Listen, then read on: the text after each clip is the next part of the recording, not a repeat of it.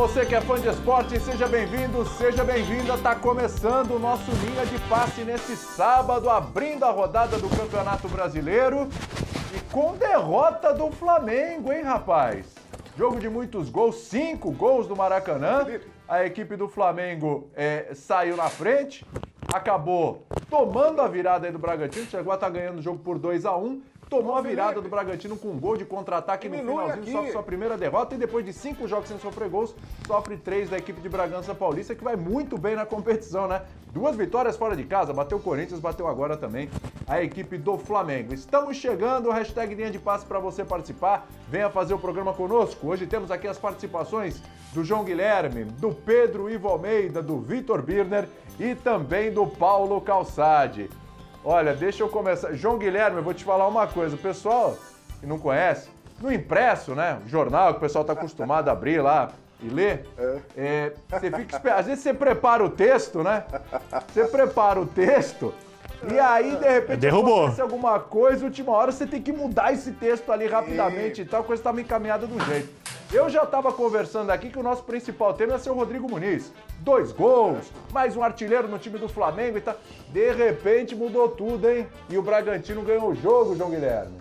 É verdade, William. Muito boa noite para você. Prazer estar contigo nesse sábado à noite, também com o Birner, com o Pedro Ivo, com o Calçade e com os fãs de esporte. Pois é, o Bragantino é, não é à toa que o Bragantino é a melhor equipe de São Paulo neste campeonato brasileiro, na classificação. Pode olhar lá. O Bragantino é o time de São Paulo que tem a melhor campanha.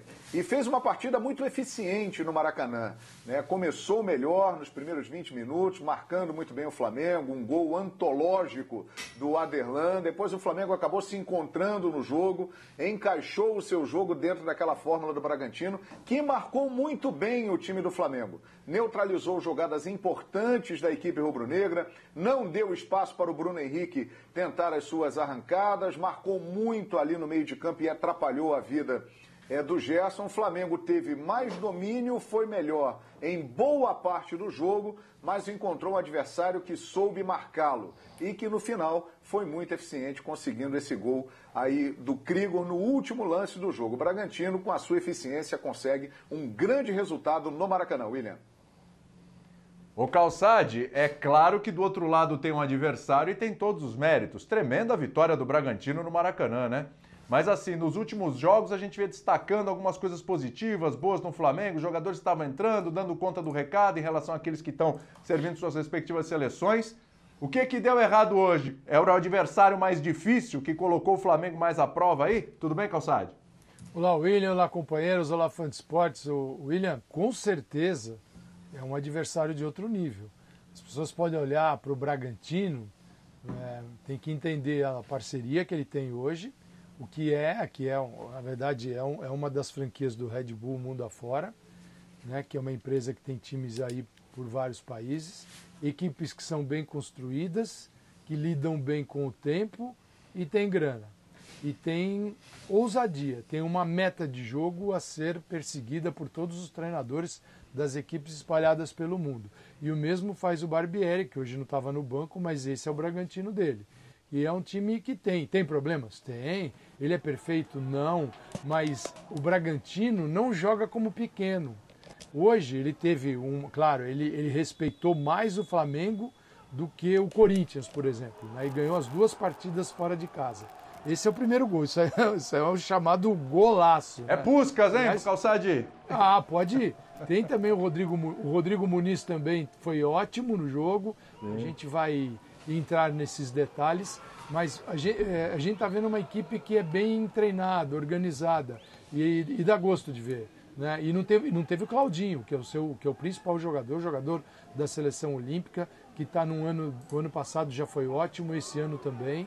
Mas foi um belo jogo, foi o jogo mais difícil, um dos melhores jogos do brasileiro até agora, porque criou essa oposição não é, do Flamengo com o Red Bull Bragantino e a gente pode falar de daqui a pouquinho, taticamente, desse Flamengo, que sem Arrascaeta e Everton Ribeiro, é um Flamengo que assume uma outra característica. Ele é bem diferente daquele Flamengo tradicional que a gente conhece. Aquele Flamengo de posse, que se equilibra na posse, na transição da bola, na circulação do meio de campo, ele perde dois meias, dois jogadores que articulam bem, Everton e Arrascaeta, mas que também são agressivos, têm gol, marcam gols, e ele passa a ter um trio de velocidade muito rápido, mas a equipe ela deixa de trabalhar a bola e fica muito vertical. E às vezes cruza demais na área. Embora o Bragantino tenha até motivo para isso, dê motivo, porque é uma equipe que falha nas bolas pelo alto.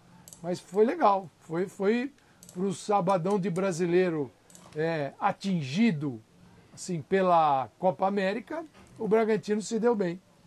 Tá bom, tá bom para abrir aqui a rodada.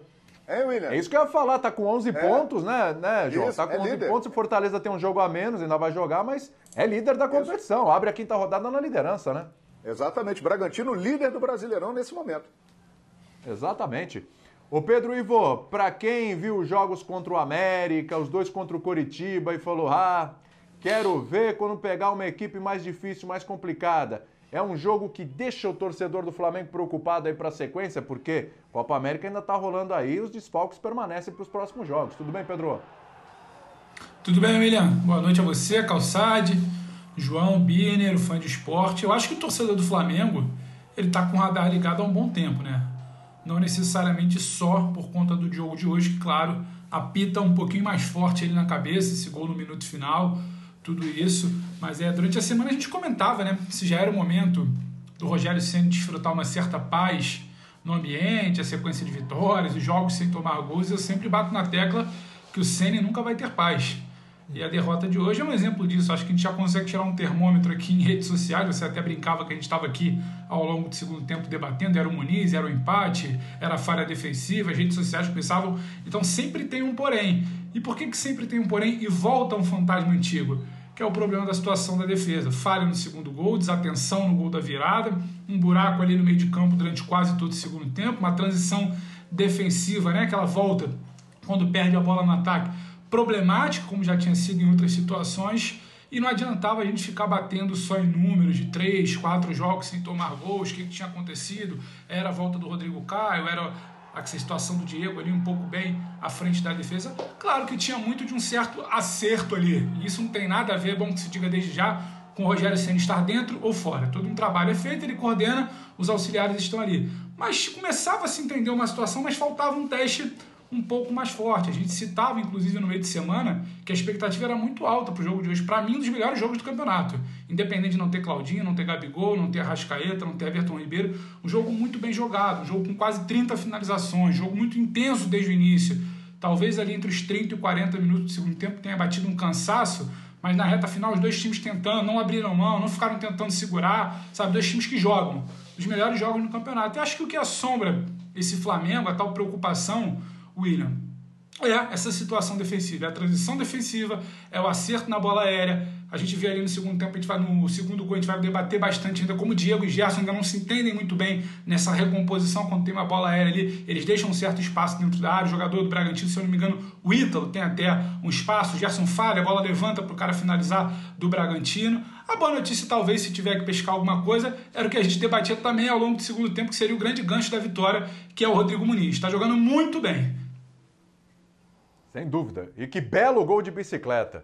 Vitor Birner, boa noite para você. Quero te ouvir também essa derrota do Flamengo aí 3 a 2 abrindo a quinta rodada do Campeonato Brasileiro e olha, torcedor aqui tá bravo, viu? Tô vendo aqui no Twitter, foi da, foi da emoção do Rodrigo Muniz. Opa! Pode liberar o Pedro que o Rodrigo Muniz está dando conta do recado. A frustração da derrota e a preocupação. Você tá com o Pedro Ivo nessa? O fantasma da defesa voltou a assombrar? Boa noite, William. Tudo bem para você? Boa noite aos colegas, aos fãs e às fãs do esporte. Eu acho que o resultado foi cruel para o Flamengo. Acho que o Flamengo foi melhor na maior parte do jogo. Acho que perdeu alguns gols. Em certos momentos teve a partida sob controle, mas o Flamengo se dispersa em alguns momentos. Ele falha nessa transição que o Pedro cita, no recuo à defesa, comete alguns erros de atenção. Acho que teve um pouco de azar hoje também, por mais que a sorte tenha sido flamenguista desculpe, no primeiro gol, quando o Michel, Michel erra o chute e a bola sobra para o Rodrigo Muniz, está muito bem posicionado. É, o primeiro gol do Bragantino, que é um golaço, o próprio autor do gol, o Aderlan, falou que foi sem querer, né? É bonito, mas o próprio jogador admite que foi sem querer, então Vamos dizer que ele teve sorte, isso é parte do jogo, não é nenhum pecado. Sorte de um, azar do outro. Né? E eu acho também que, mesmo no segundo gol, com um erro que não é para acontecer, e aí poderia evitar a sorte o azar, é, a bola é mal chutada e sobra exatamente o único jogador que estava ali na área, podia cabecear, que cabeceia com perfeição, então a gente tem o mérito, a sorte, o azar, vários aspectos ali, mudando um jogo que era muito favorável ao Flamengo. Sim, os fantasmas defensivos continuam assombrando a equipe, eles vão ser discutidos, porque houve erros nesse aspecto. É, acho também que alguns jogadores produziram bem, o que o Calçade disse é o que eu penso também. Há uma mudança de característica, principalmente do lado esquerdo do Flamengo, que foi exatamente o que rendeu menos. Eu acho que o Vitinho hoje teve uma boa atuação, ao contrário do Michel, que ficou devendo futebol, e aí não é que falta empenho, não é que falta recomposição, não falta esforço, falta o encaixe e também o desempenho individual do atleta. E acho que, independentemente do, do resultado, o Muniz fez uma senhora partida. Ele já, ele já merecia o gol antes de fazer o segundo dele, o golaço. Porque ele estava jogando demais, ele já era o melhor em campo. Eu olhava e falava, nossa, é, se fosse sempre assim, né, os principais nem fariam tanta falta. Se fosse sempre assim, porque é difícil manter esse nível. Mas ele fez uma partidaça independentemente do resultado, e é óbvio que exatamente porque o Flamengo foi melhor e porque perde com erros antigos, o torcedor tem o direito e é compreensível que esteja muito, mas muito irritado com o placar do jogo, ainda mais com o gol que acontecendo no último lance. É, a gente tem que falar desse copo meio cheio também no Flamengo de hoje. Evidentemente, já já a gente vai falar sobre o Rodrigo Muniz, porque cara mete um gol de bicicleta, faz dois na realidade, se iguala ao Pedro em número de gols aí, só tá perdendo pro Gabigol. Brigou, a gente tá vendo os lances ali, a gente vai repetindo as jogadas. Brigou, roubou bola no campo de ataque, trombou, foi, né, perdeu chances também, chutou pro gol sete vezes só no primeiro tempo. Uma coisa de louco, uma, uma grande partida mesmo do Rodrigo Muniz. Vamos falar disso já já. E já já tem o Rogério Ceni também. A gente vai ouvir a palavra do treinador aí do Flamengo, que voltou hoje, né? Recuperado de Covid-19, felizmente, ainda bem está recuperado, mas voltou nessa derrota aí do Flamengo. Aliás, o torcedor do Flamengo não perdoa, né? Já começou. Tá vendo? Ó, não tava aí, tava ganhando, agora que voltou, perdeu. Calma, calma. Mas torcedor é demais, né? Agora é tudo culpa do Cé, sempre, né? Impressionante, impressionante. Mas, mas ô João, é... essa questão da defesa, hoje qual foi o ponto? Hoje a gente tinha o Rodrigo Caio e o William Arão, que eram os caras ali. A gente fala de dois zagueiros, mas sistema defensivo envolve o todo. Né? A gente sabe que não são só os dois ali. O que, que envolve hoje e realmente assim é, é, complicado, é uma questão de posicionamento, é uma questão de peças, é uma questão dos desfalques. O que que pesa para a defesa do Flamengo aí no jogo de hoje? Pois é, porque é, o Flamengo ficou cinco jogos sem levar gol, voltou a levar hoje contra o Bragantino, né? E acabou levando três. E nesse período de cinco jogos, muitos atribuíram que a volta do Rodrigo Caio e a presença do Diego Alves no gol é, seriam os pontos principais para essa melhoria é, do sistema defensivo do Flamengo. Quando, na verdade, vale lembrar que isso que aconteceu hoje no Maracanã já acontece há pelo menos um ano.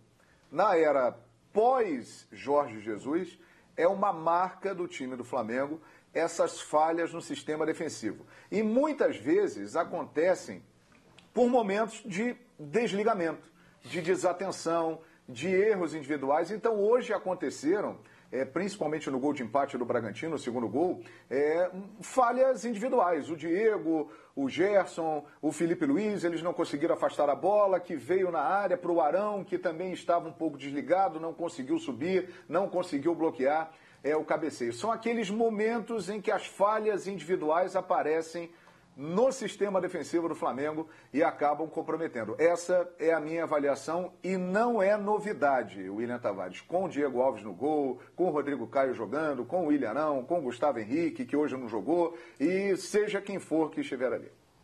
Acho que a gente tem que então- falar muito do segundo gol, William, porque. Vamos lá. Se, se, eu, eu peço que o torcedor repare quando tiver as imagens agora Três jogadores afundam, dois estão na entrada da área e o jogador que recebe a bola está sozinho.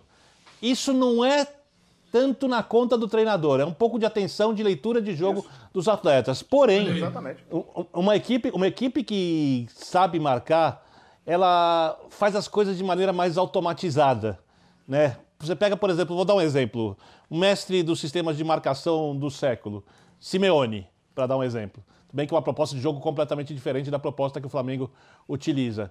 Mesmo quando há alguma falha, o jogador já automaticamente entende como ele deve agir, ele se sente mais seguro para fazer esse tipo de decisão. E eu não sinto isso na equipe do Flamengo. Isso é condicionamento de treino e de jogo. Tá? Mesmo assim, esse lance era um lance que o jogador, com uma leitura melhor, um dos cinco ali, poderia resolver. Já na, no domínio de bola do jogador do Bragantino no meio. Porque se tem um colado nele e o outro que os dois que estão entrando da área, eles fazem como se fosse uma espécie de sanduíche, uma parede no jogador, não tem o passe para trás, ele cara está pressionado, a chance de erro é maior. É lógico que pode tirar um coelho da cartola, nós estamos falando de jogadores de nível muito bom, futebol profissional. O Bragantino tem uma bela equipe, Calçado já ressaltou, não é uma equipe qualquer, uma equipe bem treinada, fria, que joga sem pressão. Por exemplo, o Arthur, que é um atleta que eu imaginei que fosse decolar, ainda não decolou. Se fosse noutra equipe, com o futebol que ele tem jogado, ele estaria sendo criticado. No Bragantino ele tem paz, porque é mais fácil jogar no Bragantino do que jogar no Flamengo. Lógico que se você conseguir grandes coisas, as grandes coisas conseguidas no Flamengo são vezes 500 o número das grandes coisas conseguidas no Bragantino. E assim é o futebol. Então, essa, essa falta de, uma, de um jogo defensivo mais automatizado, mais funcional, em que o jogador precise pensar menos, acho que pesa bastante. Isso é na conta do técnico, mas também tem aí um erro de leitura dos jogadores. Era possível resolver mesmo sem essa precisão defensiva. Vitor, só pegando aqui rapidinho, agora a gente está revendo o lance nesse momento. Quando a bola abre na direita e é realizado o cruzamento, quando o jogador faz o cruzamento do Bragantino, a gente pode ver de novo aí, o Gerson está fora da área, ali na meia-lua, e o Diego está pisando na linha da grande área. Então, assim, o que você fala também não adianta, não tem muito culpa de treinador. É, uma, é um entendimento muito maior da função dele sem a bola. O Gerson vem numa corrida quase que passiva, lenta, quase que andando, caminhando. O Diego não está com aquela pegada que tem quando tem exatamente a bola nos pés. Então, assim, não basta o Gerson e o Diego brilharem nesse momento, nessa situação de jogo, nessa formação que vem sendo utilizada há alguns meses. Então, não é algo de um jogo para cá, não é algo de uma semana, duas semanas para cá, que ainda está gerando entendimento, é algo de alguns meses, já é um processo, já é um sistema estabelecido. Esses dois jogadores têm uma carga de culpa ali, não é dizer que são culpados pela derrota, mas eles têm a carga de responsabilidade no lance, que mais uma vez falta o um entendimento da dosagem de como eles deveriam chegar. Tudo bem que o jogador do Bragantino puxa a zaga para quase ali na linha da pequena área, o Ítalo fica muito sozinho. A passividade da corrida do Gerson e do Diego, aí eu entro muito na conta do que o Vitor fala. Não é só uma culpa de treinador, isso certamente vem sendo trabalhado ao longo dos meses, porque a gente está falando de alguns meses de um sistema ali com Gerson e Diego fixados. Então hoje, diante de um adversário que tem a bola, o Flamengo fica muito tempo sem a bola, ainda que a posse de bola possa ser 70, 30, 60, 40, mas muito tempo sem a bola no seu campo de defesa, vendo o Bragantino chegar para construir, já era para ter um entendimento melhor de Gerson e de Diego dessa recomposição. Mais uma vez, não é só a situação de a bola aérea, zagueiro baixo, posicionamento. Mais uma vez, o entendimento de Gerson e Diego nessa recomposição não está sendo eficaz. E hoje a gente viu isso novamente. Quando você pega um adversário um pouco mais qualificado, que sabe explorar, que sabe posicionar os seus jogadores dentro da área, o Flamengo invariavelmente tem sofrido com isso. É, o Gerson hoje foi o penúltimo jogo dele no Flamengo, será o último quarta-feira contra Fortaleza no Maracanã. E aí já entra um outro ponto interessante, né? A, a sucessão do Gerson. É, quem entrará ali? É, João Gomes tem muito prestígio, hoje não entrou no jogo, mas é um jogador que o Rogério Ceni olha com muito carinho e acredita que possa ocupar esse espaço no meio-campo. O Thiago Maia, a previsão é para que ele fique no banco quarta-feira. Essa é a tendência. Então, no último jogo do Gerson, o Thiago Maia ele vai ficar no banco e já pode até participar em, em algum momento do jogo. O Flamengo, a partir de agora, terá que fazer é, esse ajuste nesse sistema de marcação, porque vem aí os jogos decisivos eliminatórios. Vem aí o Defensa e Justiça pela Libertadores e a sequência é, da Copa do Brasil. É, o Calçade, parece que você queria falar aí, né? Eu te ouvi. E, e, um ponto curioso, né? A gente está falando de ajuste de uma defesa. Há um ano vive esse problema e agora, além de não ter conseguido se ajustar, vai ter que pensar no outro, mal conseguiu se ajustar, vai ter que pensar no outro ajuste, que é justamente a ausência do Gerson, que tem tudo a ver com o que a gente está falando aqui. Fala lá, Calçado. Mas eu entendo que tudo tem limite.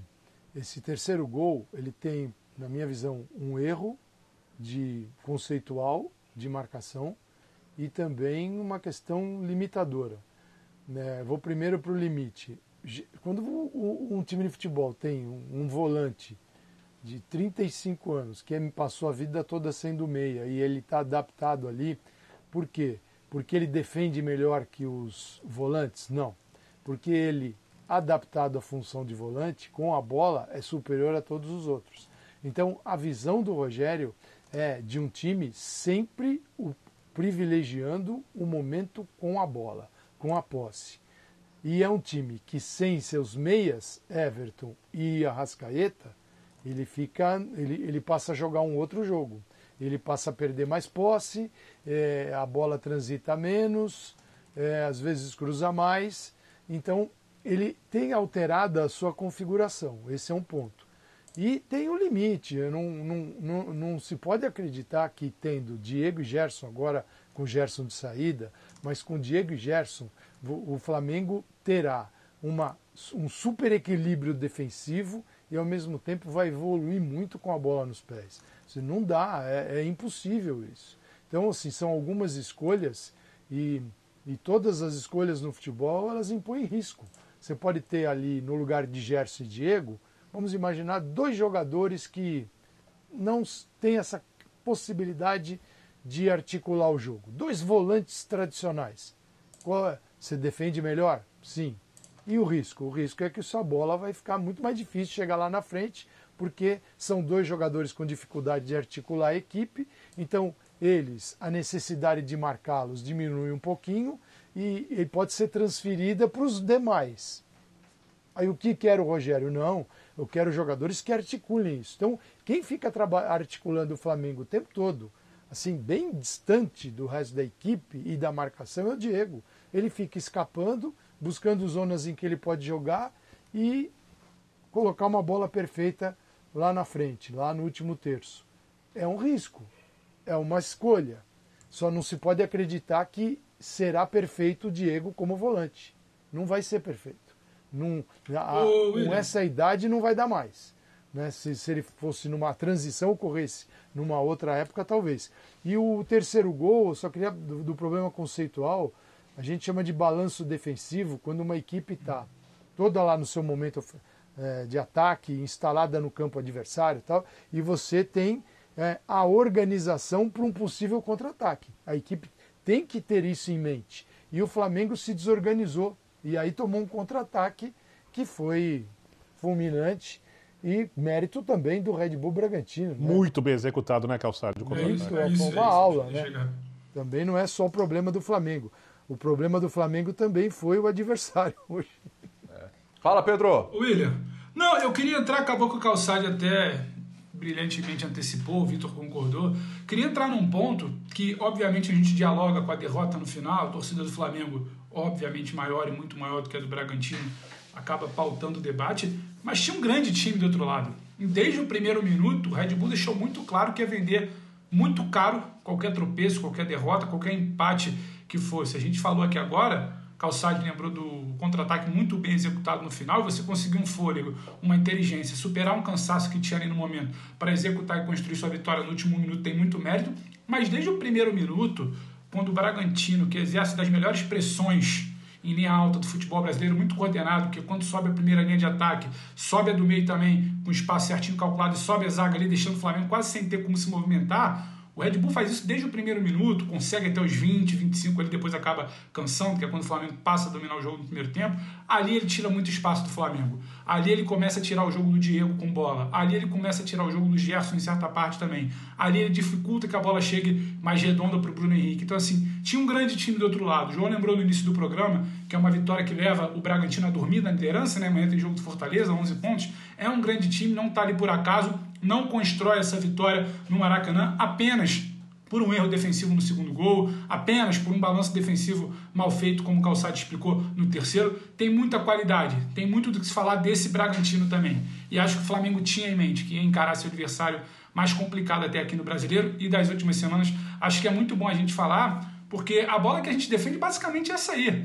É o conceito de como o Bragantino consegue exercer seu jogo, como o Flamengo consegue responder, como o Flamengo bem sem suas principais peças, consegue equilibrar, e o Vitor falou, eu estou de acordo, cruel, porque podia ter feito ali um 2 a 1 no primeiro tempo, podia ter feito talvez um terceiro gol com o Muniz no início do segundo tempo, acaba, acaba sendo cruel essa derrota por 3 a 2 Então, dois dos melhores times do campeonato, e muito valor também na construção da vitória do Bragantino. Não foi somente uma situação de erros, a zaga que assombra, o equilíbrio defensivo, Diego Gerson precisando se entender sem bola, a bola aérea, o contra-ataque. Tem muito também de mérito do Bragantino, para além dessa repetição de equívocos ali da transição defensiva, do sistema defensivo do Flamengo. É, o, o Flamengo, né? O Flamengo foi melhor a maior parte do jogo, mas quando a gente fala em eficiência, e aí é que entra exatamente o detalhe levantado no comentário do Pedro Ivo Almeida. O Bragantino, além de marcar muito bem o Flamengo, ele foi muito eficiente na hora que teve para definir o jogo. O Flamengo perdeu algumas oportunidades, muitas delas com o próprio Rodrigo Muniz,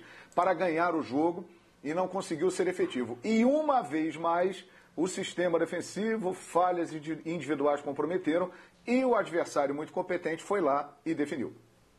Então, mas o Flamengo está com alguns problemas, inclusive em destaque aí no GC, Birner. Então vamos lá. O que, que vai ser mais difícil de resolver nesse momento? A ausência do Gerson, só mais um jogo, né? A ausência é eterna, acabou, foi embora. A defesa, que como lembrou o João Guilherme, um ano aí a gente pode colocar, tomando um gols atrás desde de gols. Gols atrás desde de gols, desde o Dome, desde o Dome. Com o Dome, inclusive, sofreu goleadas o Flamengo, né? É, ou a questão dos desfalques, que é temporária, né? É até o final da Copa América. E aí tem que ver o caso Pedro, se não vai ser mais um desfalque no período, de, no período olímpico, mas aí seria um desfalque de um jogador só. O que está mais complicado de, de resolver, Berner? Bom, é, o Gerson não tem substituto. Eu acho que o time vai ter que mudar um pouquinho a sua característica quando o jogador for embora. O ideal é que o Thiago Maia entre e que o Diego passe a ter um pouquinho mais de liberdade, porque o Thiago é um volante que tem capacidade de construção, não tem a capacidade do Diego, mas é um jogador de boa qualidade técnica. É, e o Diego passe a fazer a função do Gerson.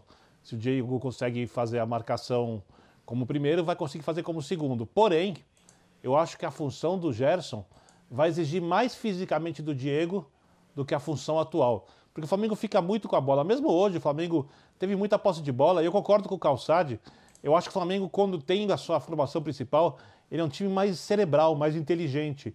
E quando ele joga com o Michael e com o Vitinho abertos, eu não acho que, em comparação com o que vinha mostrando o Everton Ribeiro no Flamengo, não Everton Ribeiro da seleção brasileira, é, houve perda de qualidade. Mas há uma mudança, um pouco de característica. Do lado esquerdo, uma mudança enorme, se comparado ao Arrascaeta. E ao entendimento também do Arrascaeta com o Bruno Henrique, né? porque o Bruno Henrique joga por dentro, mas com liberdade de se movimentar de buscar os lados, principalmente quando tem o Rodrigo Muniz, que se mexe menos que o Gabigol, em busca de, de espaços para receber a bola. Mas é, essa, essa movimentação do Flamengo, ela passa a ser mais inteligente, o time joga uma, uma forma um pouco mais cerebral quando tem a formação principal. Então, o Gerson não tem substituto no elenco do Flamengo porque não tem ninguém com essa característica. Você fica pensando no futebol brasileiro não todo, você não acha jogador que consiga fazer tantas funções como o Gerson. Então o Flamengo vai ter que se adaptar a isso. Os desfalques, como você disse, eles voltam. E a defesa é um problema antigo. A entrada do Thiago Maia vai resolver? Não vai resolver. Não é isso que vai resolver. Ela pode até dar um pouco mais de suporte, um pouco, não muito, um pouco mais de suporte e lances como chama atenção o Calçade no posicionamento do Diego, no que o Flamengo pode fazer do terceiro gol do Bragantino.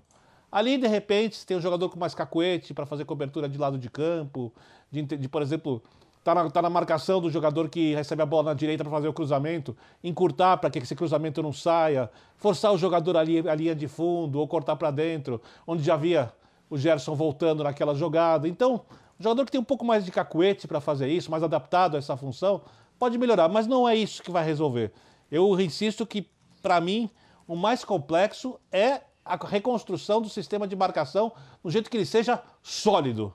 Não apenas bom, mas sólido por conta das características do Flamengo, de como o Flamengo quer jogar, de como o Flamengo propõe a sua ideia de jogo, que eu nem discuto muito. Eu não acho equivocado, eu acho que o time tão técnico assim, ele tem que propor o jogo ele tem que se impor a partir da posse de bola. Não vejo nenhum problema. Só que vai ser difícil você arrumar esse sistema de defensivo para ele ser um sistema sólido, forte, competitivo na maior parte dos jogos. Ele pode melhorar, mas ele não vai ser tão bom assim. Como o Gerson não tem substituto, fica por isso mesmo, e os desfalques, quando voltarem, o seu torcedor do Flamengo agradece. Ô, Vitor, sabe o que eu fico pensando? Não sei se o Calçado ia falar, diga aí, Calçado. Não, sobre e esse último gol, os dois zagueiros estavam na área. Também tem, tem o sistema envolve todo mundo e tem a última linha, também tem problemas. Pedro. O que eu ia falar aqui, é, quando o Vitor terminou, eu estava pensando, o João falou do. João não, o William lembrou do, do Gerson saindo, qual seria a opção. Vocês falaram do João Gomes, como é que pode construir. É, tudo bem que o Rogério tem uma, uma relação forte, né? Com o dedo dele, com a digital dele, quando ele traz o Arão para a zaga e resolve algumas situações de saída de bola. Porque no começo do trabalho do Rogério a questão era saída de bola, não era exatamente o balanço defensivo. Agora passou a ser muito mais como se defende. É, eu não sei se vocês repararam no jogo de hoje, fã de esporte também deve ter reparado, o Felipe Luiz ele praticamente já não subiu hoje. Contra um time um pouco mais qualificado, ele funciona quase que com o terceiro zagueiro os 90 minutos. E você tendo ali uma opção, uma não opção, na verdade você não tem uma opção para a saída do Gerson, não sei se é hora dele começar a considerar um retorno do Arão como um primeiro volante. Ah, vai ter que arriscar, não se confia no Gustavo Henrique, não tem ali um nome ideal como já teve em outros momentos. Agora você tem talvez o Rodrigo, o Gustavo e o Felipe fazendo esse balanço ali com uma linha de três. E você tendo o Arão para fazer uma recomposição, uma proteção que você não conseguiu entregar durante todo esse período aí que você está sem um volante ali de ofício, digamos, porque o Diego e o Gerson falam novamente, vem muito bem com a bola, mas sem a bola não vem conseguindo entregar o que se pede. Rogério não conseguiu ajustar isso, se ele ajustou o Arão ali na defesa, na saída de bola, ele não ajustou essa proteção. Eu não sei se também não é hora de você repensar, dar um passo atrás, tentar fazer essa correção. Segurar o Felipe um pouquinho mais na proteção do Gustavo ali, digamos, ao lado do Rodrigo Caio, o Arão fazendo essa proteção e dali para frente você sabe que você tem qualidade. Vai repensar, vai demandar tempo, é um teste, só que ele precisa rever muito essa proteção contra times mais qualificados. E ele vai encarar times mais qualificados no brasileiro, ele vai encarar times mais qualificados à medida que for passando, caso venha avançar em oitavas, em quartas de Libertadores, ele vai encarar ataques mais qualificados em Copa do Brasil. Tá todo mundo começando a entender onde está o buraco do Flamengo ali. Então acho que talvez seja hora de você repensar se não dá para fazer esse teste, se não dá para um pouco se desapegar dessa digital que você tem de ter recuado o Arão, porque tudo bem, se o Arão começa a resolver uma situação, e não são todas, porque a bola aérea não está plenamente resolvida do Flamengo, é preciso testar ele também para resolver essa situação do balanço, da proteção à frente da zaga. Hoje o Flamengo não tem. E sempre que a gente bate na tecla do debate aqui pós-jogo, durante a semana, nos programas da situação defensiva, a gente sempre resvala nessa transição ali, na proteção à frente da zaga. Então acho que é alguma coisa que pode ser pensada nesse momento agora sem Gerson, que já está se aproximando, como lembrou o João, né? Penúltimo jogo, se eu não estou enganado. É, o elenco do Flamengo permite que você tenha formações diferentes de acordo com o adversário. Mas isso não é muito do Rogério. O Rogério acredita que, por ter um Sim. elenco superior aos demais, ele pode jogar sempre com os mesmos jogadores e aí fazer os ajustes de acordo com o adversário. Eu acho, e eu penso como você, Pedro, que diante de algumas equipes, talvez uma outra mudança de escalação Sim. e de posicionamento podem ser úteis. E segurando o Felipe, como fez hoje. Segura o Felipe ali como fez hoje, planta o é Arão um pouco frente, o Mateuzinho desce muito, ele já não tem volante se ele, se ele não segura o Felipe, ele fica com os dois zagueiros ali vendidos, porque o Bragantino tem um contra-ataque forte, porque o Mateuzinho é um jogador Sim. que vai avançar muito pela direita. Então ele tem que segurar o Felipe. Ele é quase obrigado a fazer isso, principalmente porque ele não tem, como você falou, um jogador à frente dos zagueiros com característica que priorize a marcação. É. Já já a gente vai ouvir o Rogério Senna, já já tem a coletiva é, do Rogério é, Senna. Pode falar, ô, João, é. vai lá. Não, o Mateuzinho avançando, né, que citou aí o Birner no final do comentário, aliás, como ele está jogando bem como ele está crescendo, como ele está pedindo passagem. Eu analiso uma outra boa partida que fez hoje o Mateuzinho, tanto na marcação como também no apoio. Mais uma. O golaço do, mais uma, né, Pedro? O golaço do Rodrigo Muniz, é, participação do Mateuzinho. Ele é muito bom no apoio, ele tem muita qualidade técnica, muita visão, não é só aquele lateral que cruza, ele dá bons passes e é um jogador também bom na marcação ele realmente, hoje, na minha avaliação, merece ser o titular da lateral direita do Flamengo, mesmo tendo o Isla, que está servindo a seleção chilena, e o Rodinei, que voltou recentemente. Eu ouvi você falando isso essa semana no linha de passe, o, o ah, João. Sim. Eu falei, caramba, mas eu estava num outro linha lá e o João falou assim: hum. olha, o ano passado o Rodinei foi melhor que o Isla. Foi, você está defendendo o Rodinei. Agora você já está indo para o Mateuzinho, né? É, então, assim, Sim. Acho eu... que o João não gosta muito do Isla. Eu acho que não. É, acho que é a terceira opção do João, viu, Isla? O Mateuzinho, o Mateuzinho, tecnicamente, o Mateuzinho, ele é um jovem, tem 19 anos. Ele não tem o nome do Isla e ele não tem a experiência do Rodinei. Mas, tecnicamente, ele, na minha avaliação, ele é melhor do que o Isla e que o Rodinei. É, pelo menos eu enxergo isso. Agora, é muito novo, está começando, é muito promissor. E ele vem evoluindo desde o Campeonato Carioca até agora no início do Campeonato Brasileiro. Ele vem crescendo muito de produção. Acho que merece uma oportunidade. E o Isla e o Rodinei fazendo um rodízio no banco de reservas. Meu Deus. O, o Calçade, é exatamente esse o ponto. Ele pode ser melhor tecnicamente. O João tem razão, ele fez, ele fez muito boas partidas é, recentemente. Foi bem de novo hoje também, participou bastante. Mas assim, ele tem a técnica, mas ele tem o estofo, como diria o, o, o companheiro Arnaldo Ribeiro, tem o estofo, eu lembro que ele falava isso no calçado. Pra, isso pra, se conquista. Para segurar, para segurar a onda? Isso se conquista. O estofo do Muniz, até alguns jogos atrás, ele era zero. Estava é, até já a caminho da negociação. Agora a gente também. O seguinte, é que o resultado hoje, o resultado ele no, aos 52 minutos do segundo tempo, então ele, bom, ele cria um. Ele, ele direciona, né, ele é muito forte, ele direciona a análise para entender o que está acontecendo ali e tal, mas o que poderia ter acontecido era um empate. Mesmo assim, a gente poderia argumentar o Flamengo jogando em casa, mas contra uma equipe também que é muito boa. Agora, a situação é de derrota. Então isso mexe um pouquinho com a análise individual, não é? Porque você olha, tá? Mas o Muniz, dois gols. O Mateuzinho, eu acho que é importante entender a concorrência, ele está entendendo. São três laterais hoje, não é fácil para nenhum deles e ele está aproveitando. E não é de hoje, não é? Então, um Flamengo consolidado, mais equilibrado, é, não como está jogando hoje, é um Flamengo que também vai favorecer é, aquilo que ele tem para oferecer à equipe. E aí o Rogério pode criar compensações. Ele tem, vai, normalmente joga o quê? Poderia jogar Mateuzinho e o Everton Ribeiro nesse lado direito. O Everton tem uma facilidade muito grande de jogar por dentro. Pô, perfeito. Isso equilibra a passagem do lateral. O lateral vai, vai embora para o fundo como a gente viu.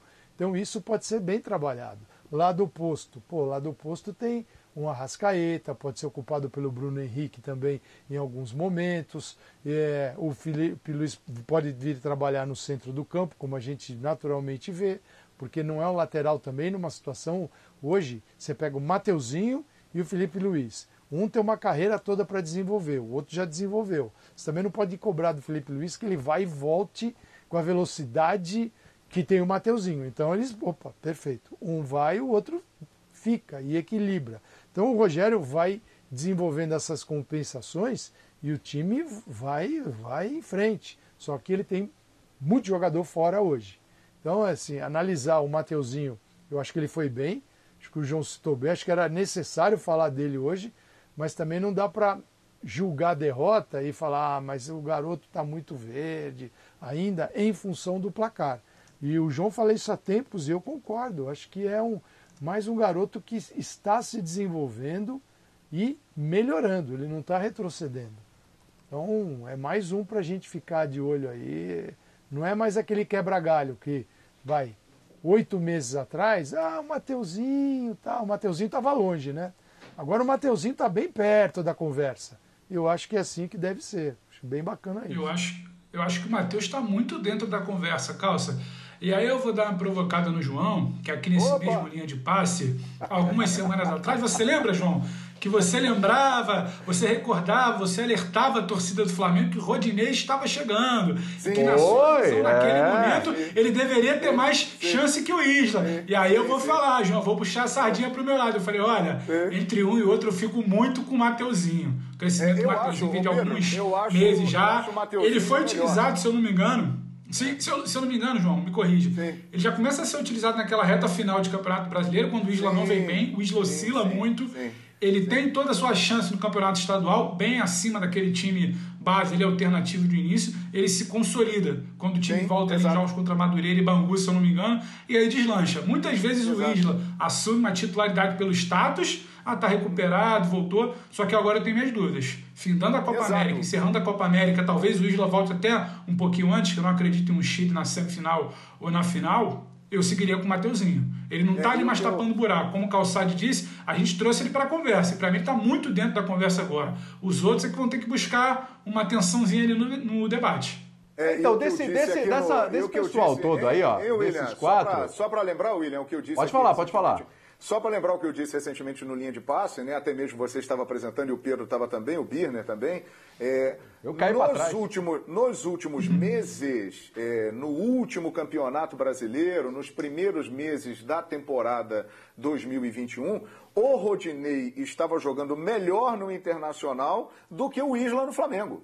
O Isla, ele vem Foi, mal... você falou isso. Há muito tempo, o Isla chegou bem no Flamengo com o Domi ele fez boas partidas.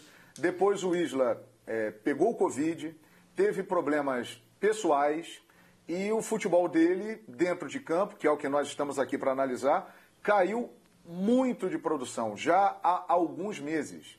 E agora o Mateuzinho vem aí crescendo, ou seja, temos uma disputa aberta na lateral direita do Flamengo, mas na minha opinião o Mateuzinho já merece ser o titular.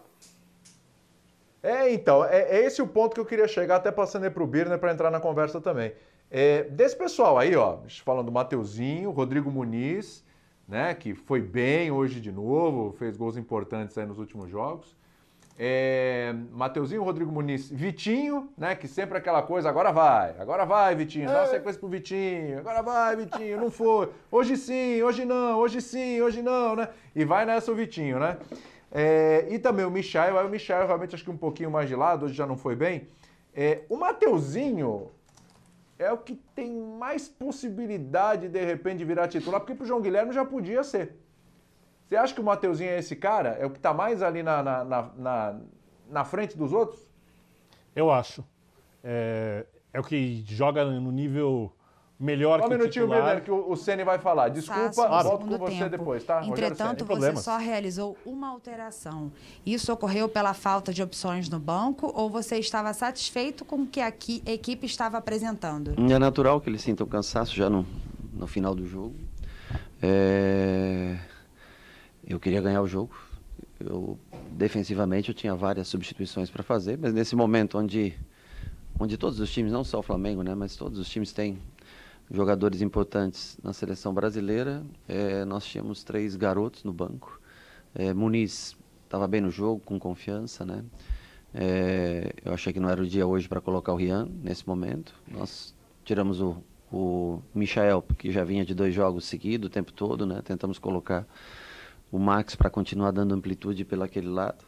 E o Vetton ainda não, não teve praticamente minutos no, no profissional. Então, assim, era um risco muito grande fazer essas alterações. Ou fazia-se alterações defensivas, ou nós tentamos com o Max, sabendo que todos já estavam um pouquinho desgastados, mas acho que era o melhor time que nós tínhamos para manter em campo no momento. Lucas Ferreira, Diário do Fla. Rogério, boa noite. Na saída, os jogadores reclamaram muito da arbitragem. O que você tem a comentar? Acha que algumas decisões podem ter influenciado no resultado da partida? Não, não vou, não vou tomar depois de uma derrota, você falar da arbitragem soa como uma desculpa e não é o, não é o, o que eu tenho para falar no momento sobre, sobre árbitro. Gabriel Reis, paparazzo rubro-negro. Boa noite, Sene. Flamengo estava com uma boa sequência de jogos sem sofrer gols, uhum. cinco até essa derrota. Os problemas defensivos são recorrentes, como as jogadas aéreas. Qual foi o principal erro da equipe nesse jogo contra o Bragantino? Nós sofremos um gol de bola parada no primeiro, né? Uma batida até baixa, primeiro pau, o jogador coloca o calcanhar na bola, a bola acaba entrando. E depois dois gols de, de transição, onde a gente podia ter matado a jogada na origem, tomamos algumas decisões erradas na construção da jogada, na parte final. E tínhamos condições de estar encurtado mais e ter matado a jogada para dar tempo de recompor. Até o último gol a gente recompôs. Além das infelicidades, de bola chutada, prensada, bate no pé de um, sobe, dá de cabeça. Então, assim, é, tem dias que as coisas não, não acontecem como a gente espera. Nós criamos um, um grande número de chances, um bom volume de chances, tivemos defesas importantes do outro lado. finalizações boas, bem feitas, muitas finalizações, acho que mais de 20 finalizações, como no último jogo. Só que hoje nós, além de fazer dois gols, nós sofremos algumas transições. E o primeiro gol de bola parada, uma desatenção e um pouco de sorte, até eu diria, porque a bola já tinha passado, o jogador põe o calcanhar na bola e ela acaba entrando na, no ângulo do outro lado. Letícia Marques, coluna do Fla. Boa noite, Rogério Ceni. Flamengo e CBF vivem o embrólio por conta da convocação do Pedro para a seleção olímpica. Você participou da decisão de não liberar o atacante para a disputa dos Jogos Olímpicos? Além disso, você, ex-atleta, como vê essa situação? Acho que esse caso foi, já foi debatido e foi colocado a posição do Flamengo através do, do seu vice-presidente. E é uma decisão é, administrativa que que está na mão da, da presidência, não uma participação minha. Isso é uma, uma decisão é, muito mais administrativa que qualquer outra coisa. Caia Mota, GE. Rogério, boa noite. Permita-me sair do tema do jogo, por favor, mas é a única oportunidade que temos de tirar dúvidas com você. Gostaria de saber sua avaliação a respeito do Lázaro. Ele tem se destacado no sub-20, é artilheiro, mas não teve espaço como outros nomes até mais jovens. Obrigado. O Lázaro treinou anteontem com a gente, lá no, no, no campo principal. Eu converso com ele sempre. O Lázaro veio também de um longo período de lesão, né? Ele ficou parado algum tempo por lesão, voltou a jogar nos últimos jogos, fez gols no sub-20. O que o Lázaro precisa é mais intensidade. Ele precisa ter mais intensidade para poder ter uma chance na equipe profissional. Ele é talentoso, acho que todos sabem, mas assim como tem outros jogadores talentosos. Mas ao Lázaro que fala, eu já conversei com ele isso frente a frente, já falei para ele, eu preciso de um jogador mais intenso, mais participativo, para que ele possa se moldar de acordo com os outros jogadores que nós temos na equipe principal. Pedro Henrique Torre, ESPN. Boa noite, Rogério. O próximo jogo contra o Fortaleza vai ser também o último do Gerson pelo Flamengo. Uhum. Desde que você soube que a saída era inevitável, o quanto você tem trabalhado na cabeça a montagem da equipe sem a presença dele no elenco? Ah, é difícil. Para substituí-lo dentro das características, é, nós não temos e é pouca gente que tem essa característica de pisar na bola, receber de costas, saber se virar contra um, dois adversários e construir jogo, ter a saúde, né, a parte física que ele tem, é, principalmente na construção do jogo. Nós vamos, temos algumas alternativas, né? Temos já o João, que todos conhecem, temos é, o, o, Hugo para adiantar, o Arão para voltar e adiantar Diego, temos o Thiago Maia, que está voltando de lesão. Nós vamos ter que testar algumas alternativas. No momento, o jogo de três em três dias não dá tempo de você testar, a não ser o time que vai iniciar a partida, né? Então, então isso com, com o tempo nós vamos tentar descobrir. Jogar da mesma maneira como ele joga é impossível, mas nós vamos tentar uma alternativa que, que nos dê condição de, de seguir o trabalho. Última pergunta do Richard Souza, TV Globo. Boa noite, Rogério. Contra um time que também é agressivo ofensivamente e se apresenta para o jogo, o Flamengo sofreu com contra-ataques. Uhum. Qual a sua avaliação sobre o equilíbrio defensivo da equipe nesta partida? Acho que primeiro foi um, um, grande jogo, mas eu acho que nós controlamos a partida novamente, acho que percentual alto de posse de bola. É, tivemos grandes oportunidades, mas pecamos um pouquinho na transição em estar encurtado a marcação para que não houvesse essa transição. É, além do gol casual, que foi o segundo gol de um bate-rebate, que a bola estava no nosso pé e sobra para o jogador do Bragantino. Acho que a maior desatenção foi no primeiro, a bola parada. E nós temos que encurtar. Um time que joga em linha alta em função do gol sempre, como é o nosso caso quando pega jogadores velozes e transição, nós temos que estar preparados já na frente para a gente matar essa, essa transição, ou recuperando a bola ou parando a jogada. Hoje nós falhamos um pouco nesse sentido. Obrigada, Rogério. Fim da coletiva de imprensa. Muito bem. É o seguinte, tem vários pontos interessantes. Para mim, o que mais chama atenção é a história do Pedro. Ele não participou, ele não deu o pitaco dele. Birner, só conclui aí o que você estava falando, que claro, eu precisei te interromper por causa do Rogério Ceni. E eu já quero destacar algumas coisas, como foi muito criticado por não fazer as alterações.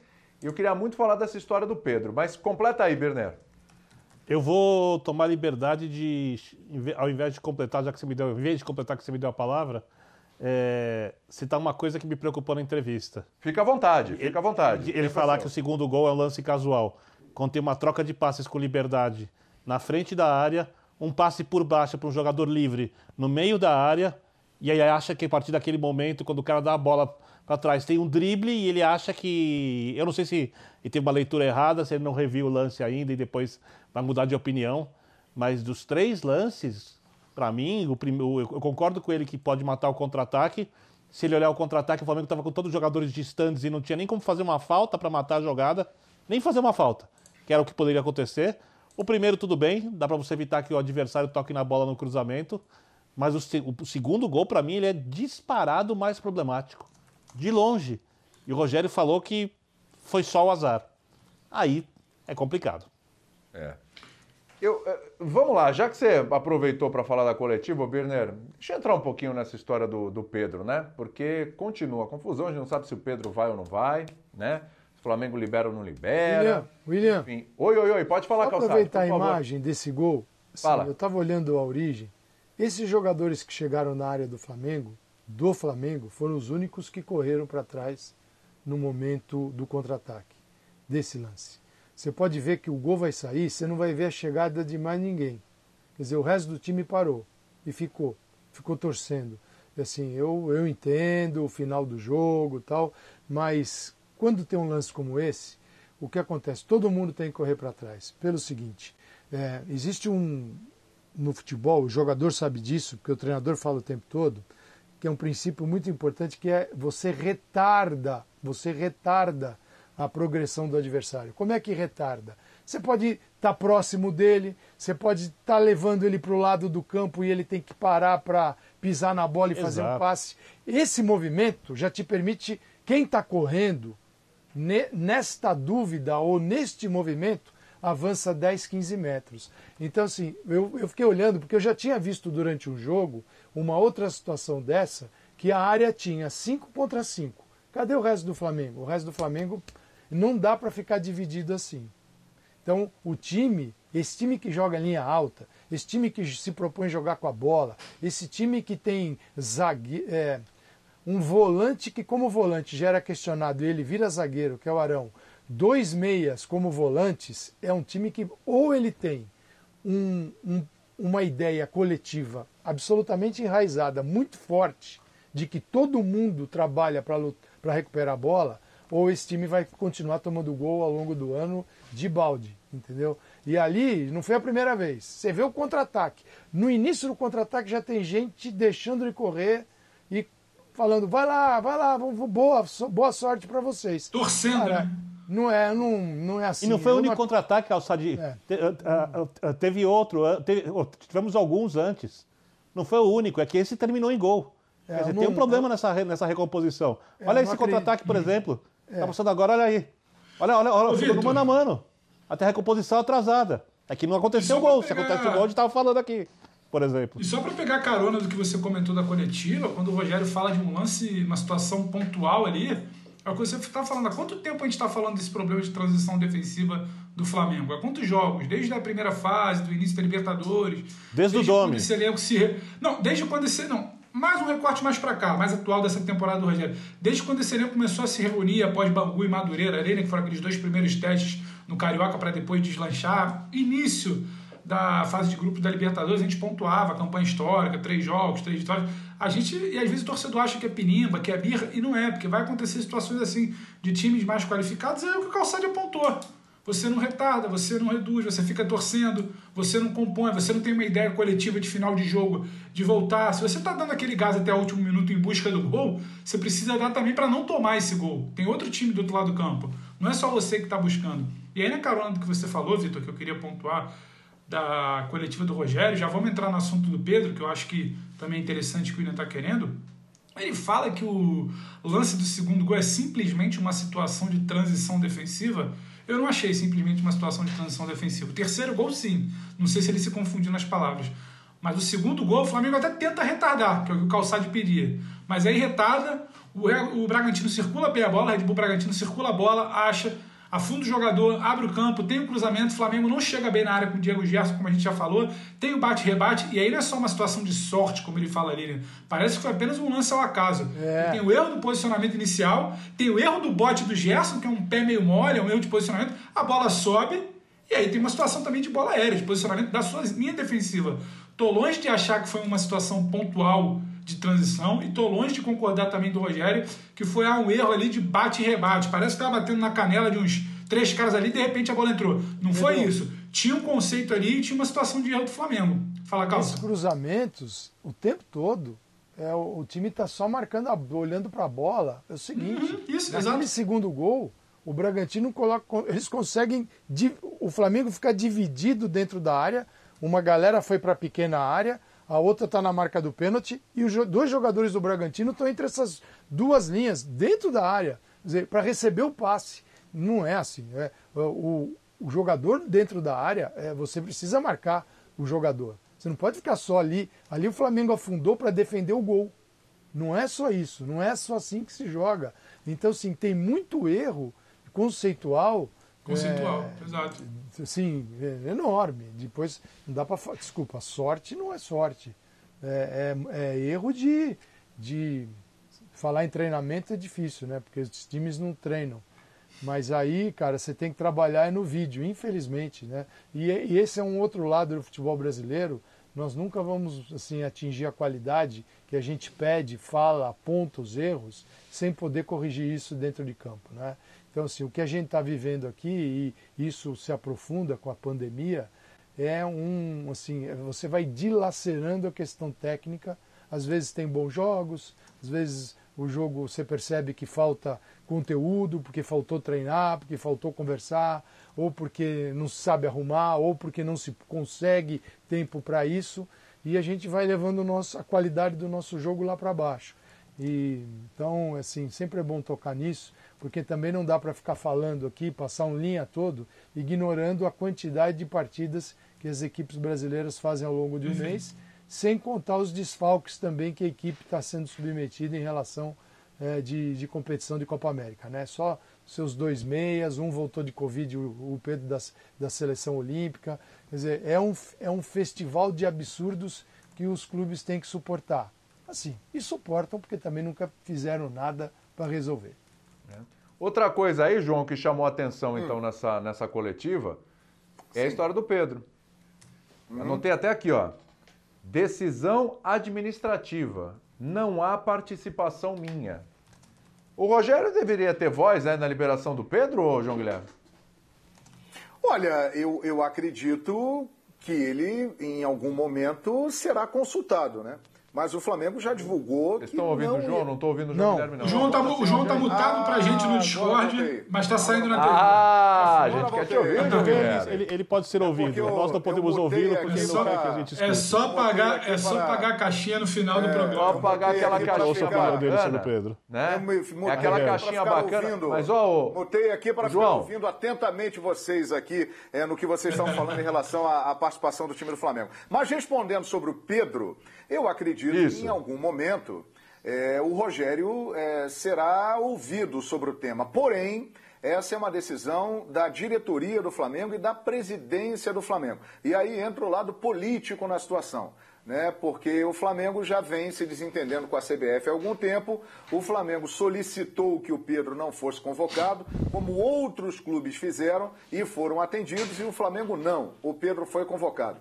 Então o Flamengo, além de achar que o Pedro é um jogador é, caro e muito importante em momentos decisivos que estão chegando, como por exemplo da Libertadores da América, mesmo não sendo um titular é, hoje absoluto, mas é, é bom ter uma opção como Pedro no momento decisivo de Libertadores da América. Então, pelo que o Flamengo diz, é uma decisão que vem acima do Rogério Ceni.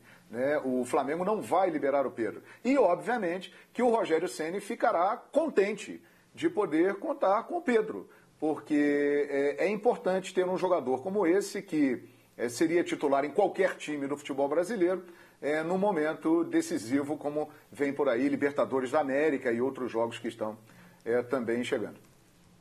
E digo mais, William. É. Até, se, até se o treinador pedir para o jogador não ser convocado, isso não tem que passar pelo. O treinador tem que falar com o jogador. Mas a decisão tem que ser administrativa, porque no final das contas, o treinador lida com o atleta e o atleta quer ir. Então isso pode gerar, estou indo muito no detalhe, tá? Isso Você pode acha que ele gerar... não tem que se envolver isso mesmo? Eu tô, eu tô entendendo o que você está falando porque eu, eu, eu compartilho do teu pensamento. Então, isso pode gerar Porque- alguma insatisfação. É, Porque pra situa- a, situação do jogador que quer ir para a Olimpíada é muito confortável, né? Porque ele não vai perder a vaga no clube. Ele não vai. Ele volta da seleção brasileira olímpica, da inútil seleção brasileira olímpica, e volta para o clube dele, onde ele está bem remunerado, onde ele é respeitado e querido pela torcida, onde ele pode melhorar cada vez mais como atleta, onde ele pode ganhar projeção de mercado, onde ele pode ganhar títulos que vão pesar muito na sua carreira, que vão ser muito importantes. Então, para o jogador, tudo bem. Para a seleção brasileira, e todo jogador gosta de vestir a camisa da seleção brasileira. Raríssimos são os que acham isso uma coisa menor. A maioria, se você perguntar, quer ir. Né? E eu respeito o desejo de- deles. Mas nesse caso, volto a falar pela enésima vez. O clube é a prioridade. Seleção olímpica não é data FIFA. A seleção olímpica, quando ganha um título de Olimpíada, não torna o futebol brasileiro maior. Né? Se a seleção brasileira for campeã do mundo, tem um peso gigantesco. O peso da seleção olímpica é nulo, zero. A Argentina, como disse Lúcio Gonzalez pra gente no Bola da Vez, com Plihal e Lugano, falou: a Argentina vive um jejum de títulos. Messi foi campeão olímpico. Na Argentina ninguém liga. A Argentina que raramente consegue uma medalha de ouro olímpica, né? O Brasil ainda consegue mais medalhas, até porque tem uma população muito maior, então tem mais condições de revelar atletas na sua fraquíssima estrutura esportiva, que privilegia apenas o futebol e quem sabe o vôlei, né? No máximo. Então, é, os dirigentes do Flamengo tem nessa hora que pensar no clube e tem que resolver isso com o Pedro. Eu tenho certeza que o Pedro quer muito ir para a Olimpíada.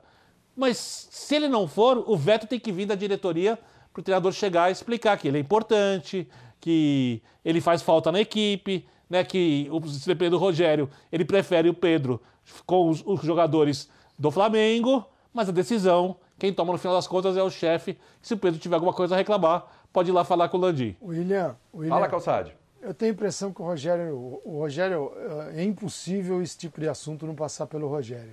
E eu tenho a impressão Eu ia falar que ele isso, só, tô de acordo, Calça. É, ele só, ah, diretoria. Ele se esquivou ali. Tirou o corpo fora, trazer. né, Calçade? Ele. Pra que, que vai esquiva, assim. Você vai falar assim, o Rogério, você acha que. Rogério, você quer que convoque o Rascaeta, quero, e o Everton, quero, e o Pedro, quero. e- Não, É não isso. convoque ninguém. Então, seguinte, O jogador quer ir, vamos respeitar. a diretoria já sabe, vai lá e a diretoria resolveu tal, e ele não se mete nisso com o jogador, para o jogador não fazer bico, é, não vão perguntar para ele sobre CBF, um monte de coisa que ele não precisa responder, até porque é o seguinte, né? Hoje a cabeça do Rogério está desse tamanho, você percebeu ali. É a derrota. Então, para ele falar de seleção, de Pedro tal, hoje, hoje é secundário. Ele vai vai ser duro para ele dormir.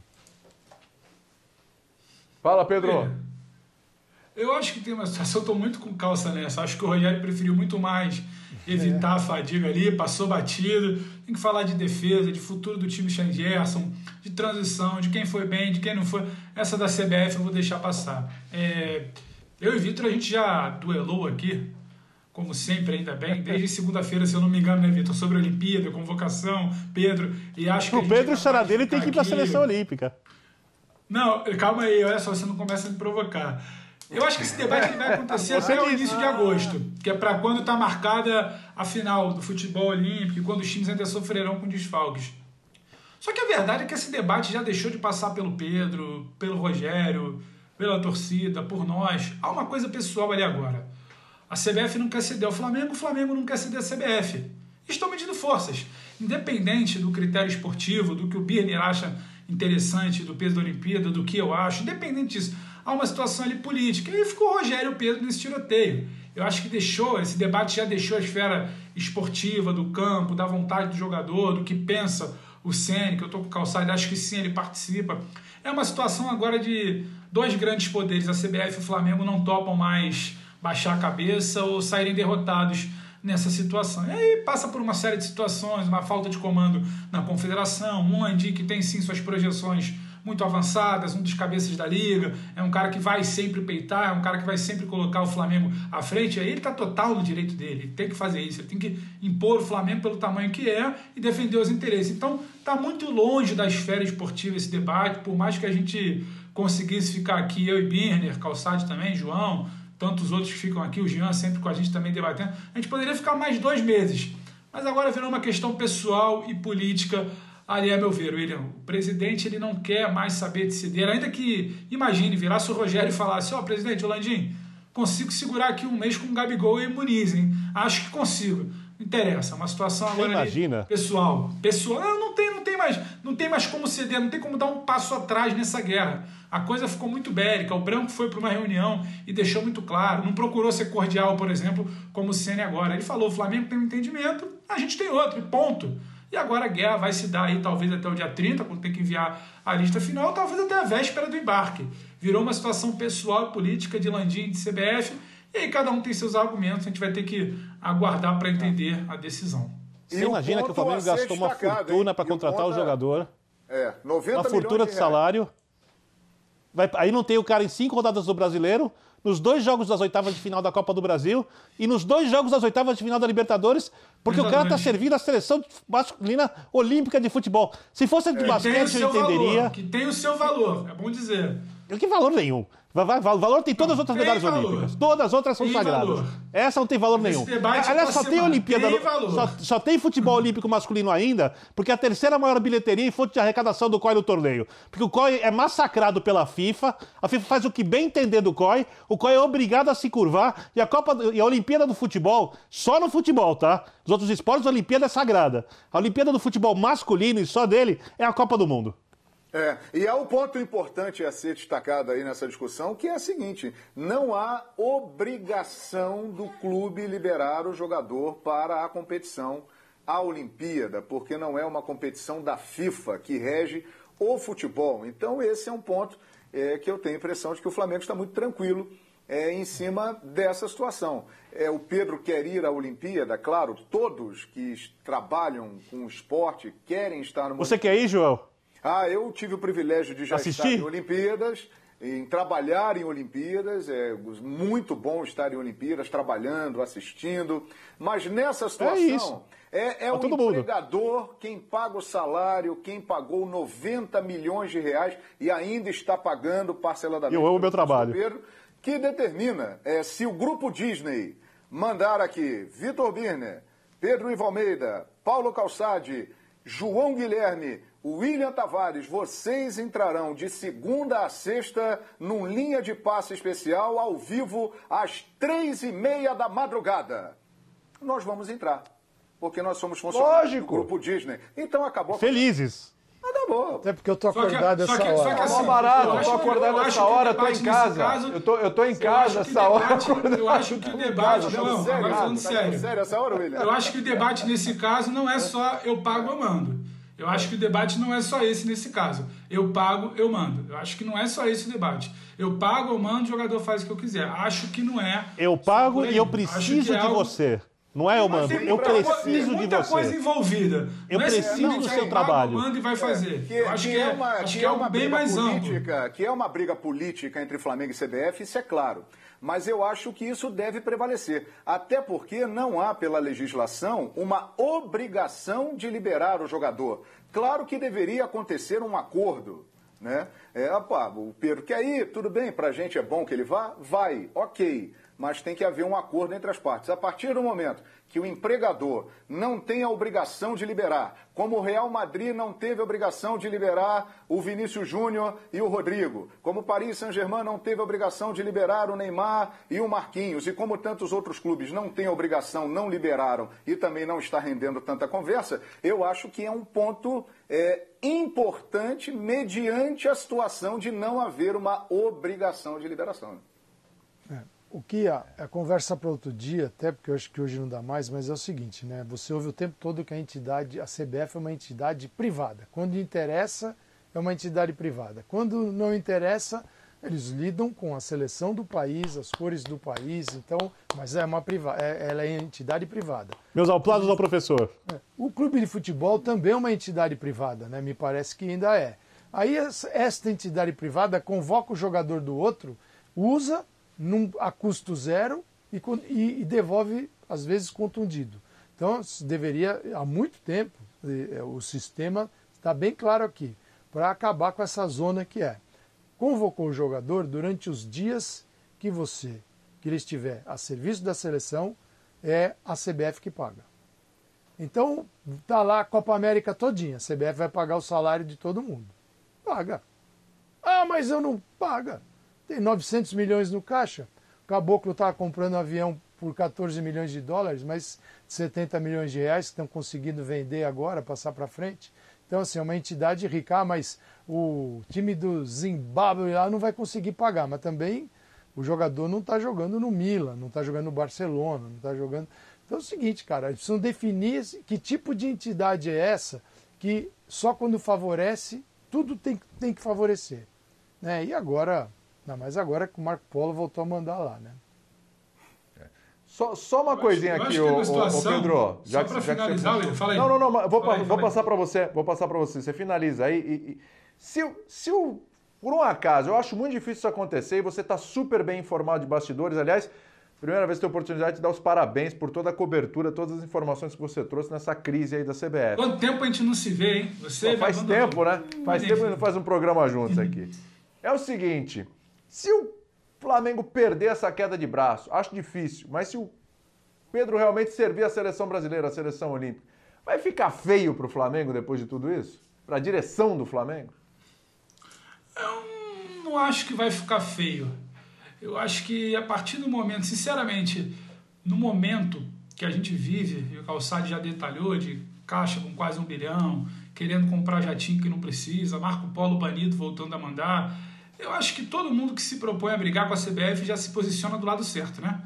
Porque quando você afronta a CBF, uma premissa inicial ali, você está do lado certo. Porque você está combatendo tudo que tem de errado hoje no comando do futebol brasileiro. Não acho que vai ficar feio. Acho muito difícil o Flamengo perder essa queda de braço. O Flamengo vai impetrar uma ação na STJD no início da semana, também vai pela esfera legal.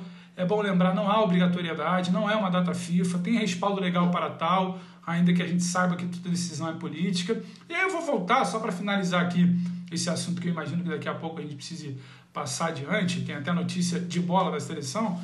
Mas, William, é o que a gente bate no, na tecla há muito tempo, né? O problema não é de hoje, o problema não é da convocação, o problema não é da pré-lista que foi fechada semana passada. O problema é que você inicia um ciclo olímpico sem qualquer planejamento. Você vai convocando jogador a esmo, ah, porque é data FIFA, então eu pego daqui, tem a principal e tem a Olímpica, a principal geralmente jogando na América do Sul, a Olímpica jogando no Oriente ou na Europa ou em algum lugar um pouco mais distante fazendo testes. E isso nunca foi pensado, né? A gente está sempre pensando na semana seguinte, no mês seguinte. A gente nunca está olhando dois, três, quatro anos para frente. E acho quase impossível que se olhe dessa vez também no ciclo. Porque se você pega lá atrás, no início do ciclo, já olha para o calendário, porque você tem a data das Olimpíadas há muito tempo, assim como você já tem a data do Campeonato Brasileiro há algum tempo, assim como você já tem a projeção de data de Libertadores também há algum tempo. Você olha e fala, olha, não é uma janela obrigatória, os times vão estar numa, os times vão estar numa data importante, não adianta eu fazer um ciclo, avisa para o Jardine, não adianta eu fazer um ciclo convocando Gabriel Menino, o Everton, ou convocando Pedro, ou convocando, sabe, outros jogadores que possam estar aqui, o Claudinho, o Cleiton, uma série de jogadores mais jovens que desfalcam times brasileiros, você não resolve isso lá atrás, você está só empurrando o problema, você está adiando, adiando, adiando, você sabe que aquela bomba vai estourar em algum momento. E aí você vai depender de entendimento. Aí o Palmeiras faz um acordo aqui, trava o Everton, libera o menino, sabe? Aí o Grêmio libera um, mas não libera outro. Aí você tem que pedir liberação do Atlético Paranaense para ter o Santos, o goleiro. Aí você vai tirar um Claudinho, ia tirar um Cleiton, mas não tira o goleiro porque não ia deixar desfalcar com dois caras importantes. Então, assim, toda essa negociação deveria começar lá atrás, com planejamento. E é tudo que não se tem hoje. Você vai fazendo a coisa ali sem pensar na semana seguinte, no mês seguinte no máximo, e não olha para frente. Então é mais um problema muito maior do que o debate de agora, de Landim, de Flamengo, de CBF, de perder jogador, de não perder jogador. Sabe, essa situação do Daniel Alves. São Paulo teve que aceitar passivamente, não houve nem debate, porque está devendo, mas assim, eu acho um escárnio completo, sabe? Principal jogador do time, se tivesse com seus vencimentos em dia, abre mão, porque tem uma situação pessoal de querer ser campeão, mas vai resolver um problema da CBF, vai deixar o São Paulo, seu clube, com outro problema. Então, assim, tudo é muito confuso desde lá de trás. Não é um problema de agora. Não é que a CBF quis, quis só prejudicar o Flamengo agora. Acho que tem um pouco de má vontade entre as partes, está muito claro, só que é um problema de planejamento que vem lá de trás. Você não olha para frente. Porque se você começa a olhar para frente lá em 2019, lá em 2018, quando essa seleção pré-olímpica começa a trabalhar no seu ciclo, você já evita esse problema. Todo mundo está falando há algum tempo, olha, vai pegar com data de Libertadores, vai pegar com data de Copa do Brasil, vai desfalcar em 5, 6 rodadas de brasileiro. Isso já está claro há muito tempo. Só que você se nega a olhar para isso, como você se nega a olhar para calendário, como você se nega a olhar para um brasileiro que tem quase metade das rodadas com o jogador servindo na data FIFA. Então você é quase que um negacionista da bola. Então não adianta querer agora a gente achar que em duas semanas vai resolver uma conversa na outra. Isso já vem de muito tempo e a gente vem falando há muito tempo. E agora é só mais Mas você uma acha que o Flamengo tinha que liberar o Pedro ou não? Você quer que eu fale o quê, Bia? Você quer qual, qual, qual, você quer qual polêmica? Eu acho, eu acho que o Flamengo.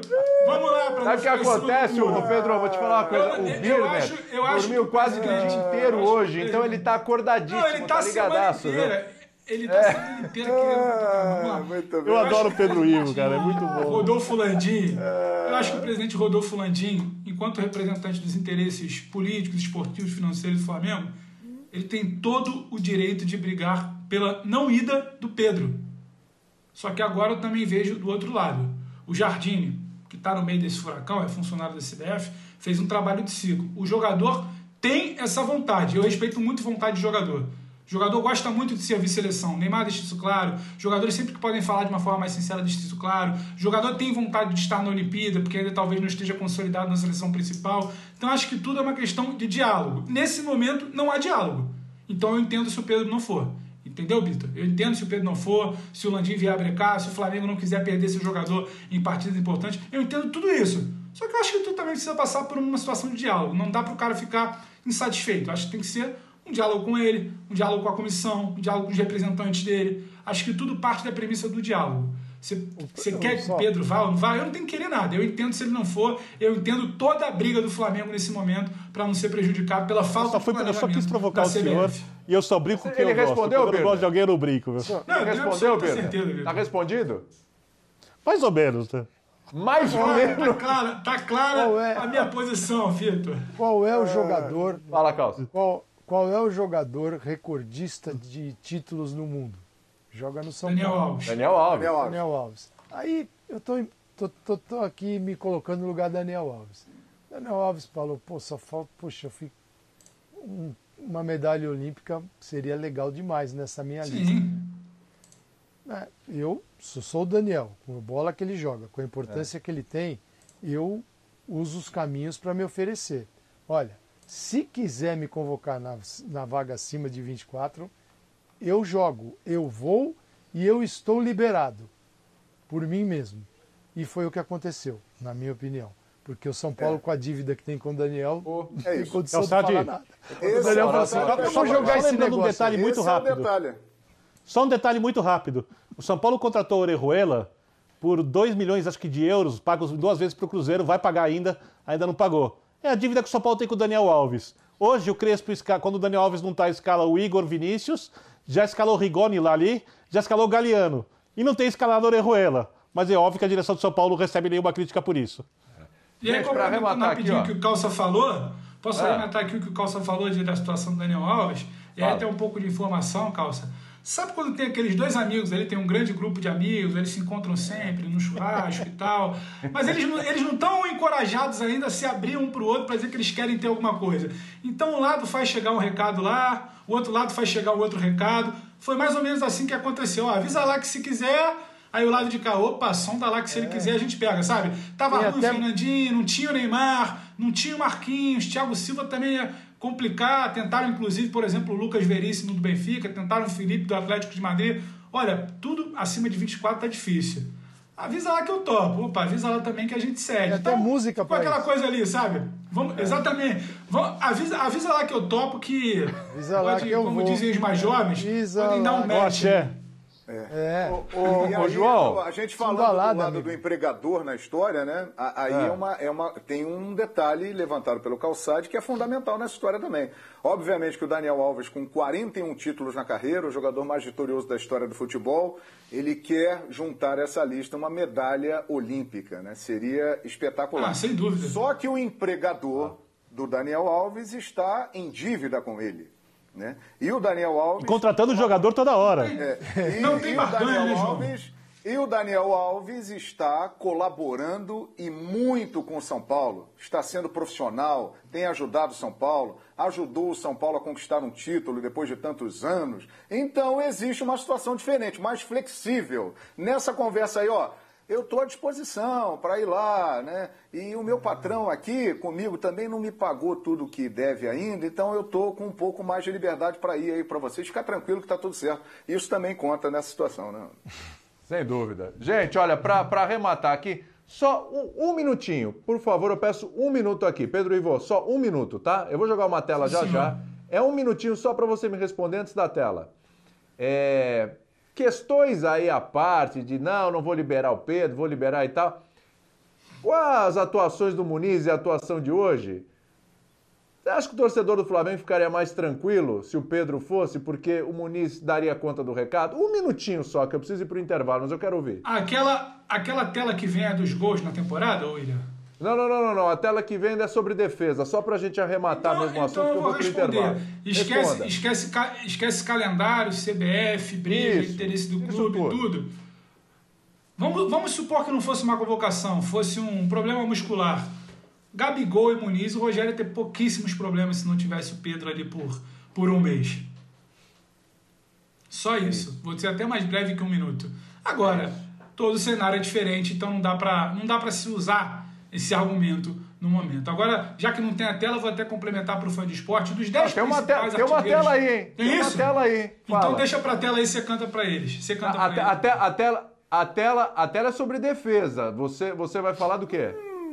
Eu ia falar do ataque. Até ah, então fala, pode falar. Tem mais 30 Pedro, segundos. Rodrigo Muniz e Gabigol, se o Ceni deveria se preocupar ou não e tal, que eu imagino que era a sua pergunta.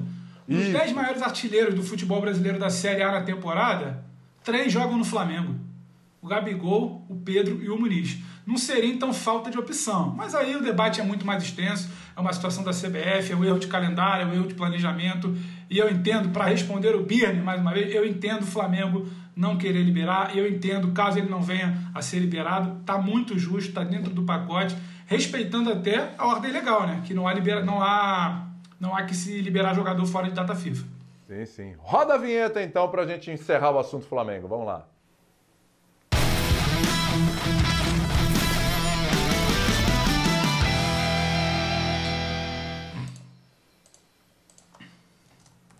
Essa tela é justamente para arrematar o assunto que a gente abriu aqui o programa, né? Então, contra o Bragantino, o Flamengo volta a sofrer muitos gols, ó. Tinha um empate com o Vélez, 0 a 0 a vitória sobre o Palmeiras, 1 a 0 Aí são dois jogos onde você não sofrer gols é, é importante, são jogos de peso. Aí vieram confrontos contra equipes mais fracas, né? As duas vitórias sobre o Curitiba e de volta da Copa do Brasil, 1 a 0 2 a 0 e no meio dos dois confrontos, a vitória sobre o América por 2 a 0 O América que está numa dificuldade imensa de fazer gols, inclusive, né? Fez na Copa do Brasil contra o Criciúma e foi eliminado. Wagner Mancini. Exatamente, que o Wagner Mancini está assumindo o comando do América Mineiro. Então hoje, a derrota para o Red Bull Bragantino por 3 a 2 Intervalo e a gente volta já já com mais linha de passe.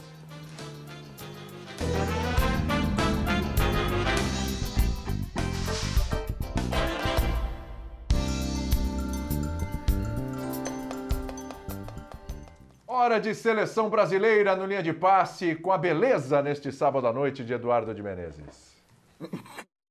Olá, meus amigos deste Linha de Passe. Voltamos a falar aqui de Teresópolis. A seleção brasileira continua por aqui. Folga na tabela da Copa América neste final de semana. Jogo só na próxima quarta-feira, ainda no Rio de Janeiro, no estádio Newton Santos, contra a Colômbia. O técnico Tite tem aproveitado esse momento para fazer observações. E tem um jogador que está ganhando cada vez mais espaço. Everton Ribeiro. A gente pode até falar do Everton Ribeiro em relação ao time titular, como uma opção para o meio de campo, para jogadas pelas pontas, mas o Tite tem observado também outros atletas. O Everton Ribeiro tem se destacado por ter essa possibilidade de alternar posições e oferecer ao Tite essas situações. Mas tem outro atleta também que chama muito atenção, Gabigol. A torcida quer o Gabigol ao lado do Neymar no ataque titular da seleção brasileira. O Everton Ribeiro conhece muito o Gabriel Barbosa, jogam juntos no Flamengo. E hoje eu perguntei ao Everton o que falta para o Gabigol deslanchar na seleção. Será que ele sente o companheiro ainda ansioso? Vamos acompanhar o que ele disse. Não, o Gabi conhece muito bem, né? São dois, três anos juntos. É, e ele tá naquela fome dele de fazer gol, de estar tá sempre é, ali próximo do, da finalização, próximo de fazer o que ele mais sabe fazer, que é o gol. E ele está cada vez mais solto aqui na seleção, né? Procurando o seu espaço. E acredito que ele vai ajudar cada vez mais. É, ainda tem aquele encaixe, né? De, de posicionamento, de conhecer um melhor o outro ali na frente. Mas com a qualidade que, que ele tem junto com os outros atacantes, tenho certeza que vai fazer muitos e muitos gols pela seleção.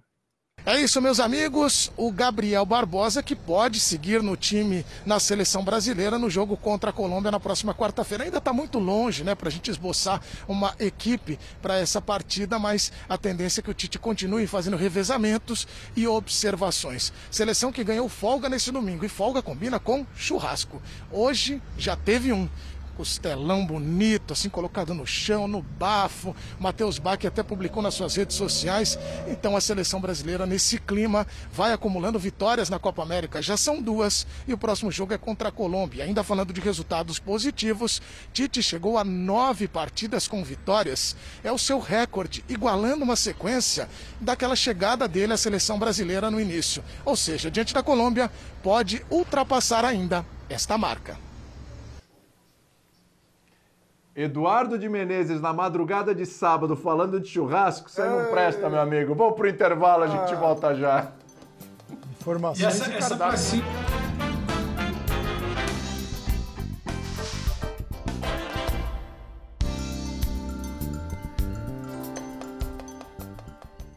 Ponto final, Pedro Ivo Almeida, João Guilherme, Vitor Birner, Paulo Calçade, obrigado pela companhia de vocês. Quero mandar um abraço, um beijo bem grande pro meu primeiro e maior ídolo que eu tive e tenho no futebol, que é o seu Tadeu, meu pai, que faz aniversário hoje. Parabéns. Oh, um abraço ao seu Tadeu, Tadeu hein? Parabéns, seu Tadeu. Muita saúde e paz para ele e para todos. E é o seguinte, Chico Buarque. Quando tudo hoje... voltar ao normal, quando tudo Fala, Calçado. Domi... Foi domingo ou sábado o aniversário do seu pai? Não, hoje, domingo, domingo é hoje, é hoje, é ah, hoje. então é hoje. Ah, tá Dia bom. 20? Tá é 20. Então tá bom. Quando, quando toda essa situação passar, tiver tudo ao normal de novo, ele vai pagar um churrasco, fazer uma churrascada para todo mundo e pro Birner ele faz um cardápio à parte. Ah, o que, você, o que vocês, estão, vocês estão prometendo aí nessa pandemia vai demorar para pagar. Eu quero aquela tua torta de Oreo que você faz, bonita, final do ano. Prometo, prometo, vou fazer. Vou fazer. Zé Elias, o Zé Elias de fazer um. Zé Elias. o calçado de confia no Zé Elias. Aí não dá. É mais fácil o Zé Elias fazer gol, marcar um gol, do que pagar um churrasco. Fez três na vida. Ai.